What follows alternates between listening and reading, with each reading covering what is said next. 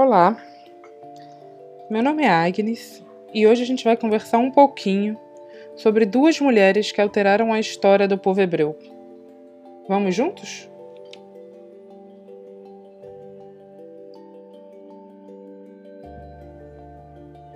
A história de hoje se encontra no livro de Êxodo, capítulo 1. E é uma história sobre como o povo de Israel conseguiu sobreviver a, algum, a um plano para dizimá-lo.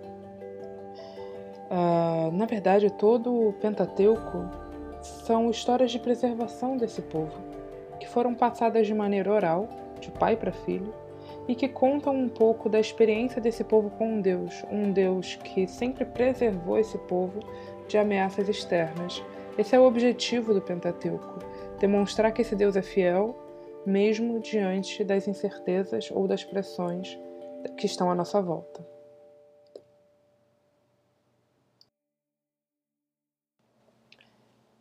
A história começa assim, em Êxodo capítulo 1, versículo 8. Essa é a versão da mensagem. Tempos depois, um novo rei assumiu o poder. Ele nunca tinha ouvido falar de José e, apavorado, falou ao povo: Há israelitas demais aqui. Temos de fazer alguma coisa. Precisamos de um plano para contê-los, para evitar que se alinhe a algum inimigo nosso numa situação de guerra ou que deixem o país. A solução foi dividi-los em grupos para trabalhos forçados, sob ordens de capatazes. Eles construíram para o faraó as cidades armazém de Pitom e Ramsés. No entanto, quanto mais os egípcios os pressionavam, mais filhos os israelitas tinham. Havia crianças hebreias por todo canto.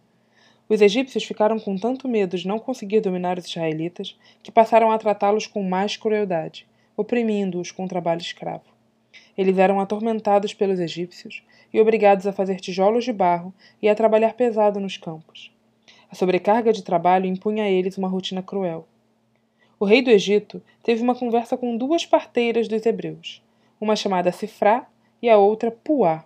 Ele ordenou: Quando vocês fizerem o parto das mulheres dos hebreus, orem para saber de que sexo é o bebê. Se for menino, matem-no.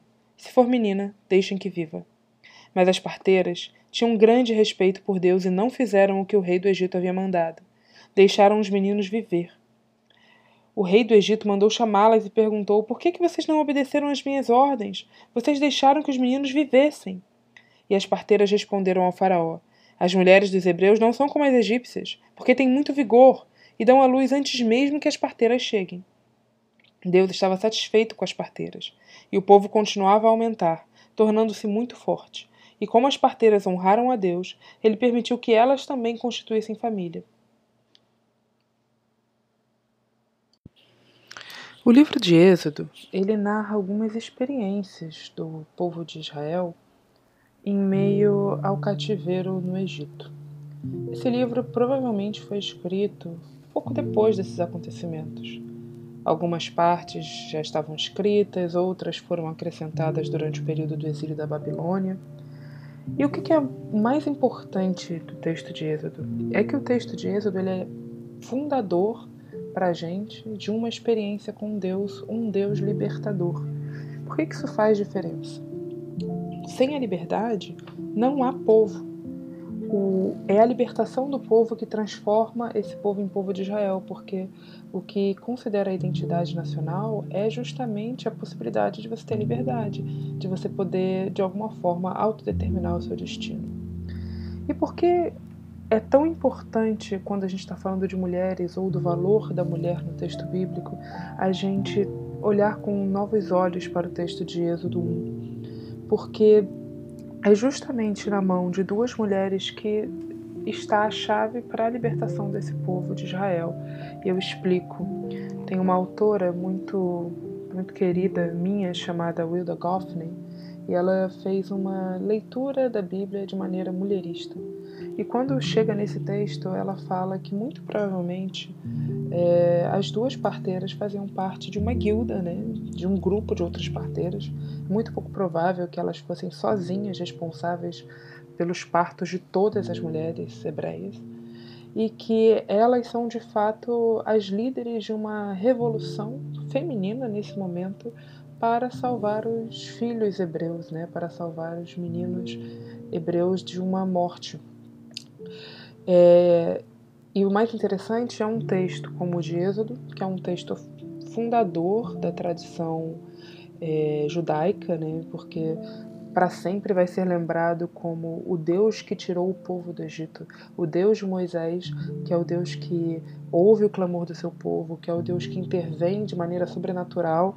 A história de Êxodo é essa história, né? Diversas intervenções sobrenaturais, e essa história de libertação começa com duas mulheres que, diante de uma ordem terrível de Faraó, escolhem justamente o oposto, elas escolhem fazer aquilo que elas acreditavam que era o que Deus mandava, e a vida daqueles meninos então se sobrepõe à ordem de morte, até num conceito meio que de uma desobediência civil.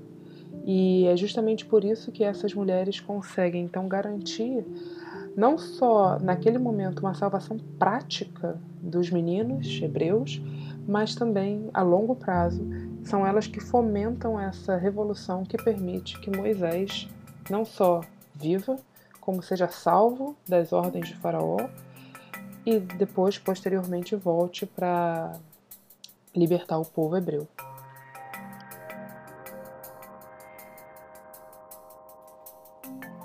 São as mulheres do Êxodo que garantem que exista libertação para todo o povo de Israel. Meu nome é Agnes eu sou parte da juventude da Igreja Batista Itacoruçá, na Tijuca, e esse pequeno, essa pequena reflexão é uma parte do que nós estamos pensando na nossa escola bíblica, cujo tema é Eshet Ha'il, o valor da mulher e as mulheres de valor no texto bíblico. Por enquanto, estamos nos encontrando virtualmente, mas todos são convidados a estar conosco quando as coisas se normalizarem e nós voltarmos. Um prazer enorme estar com vocês. Um beijo.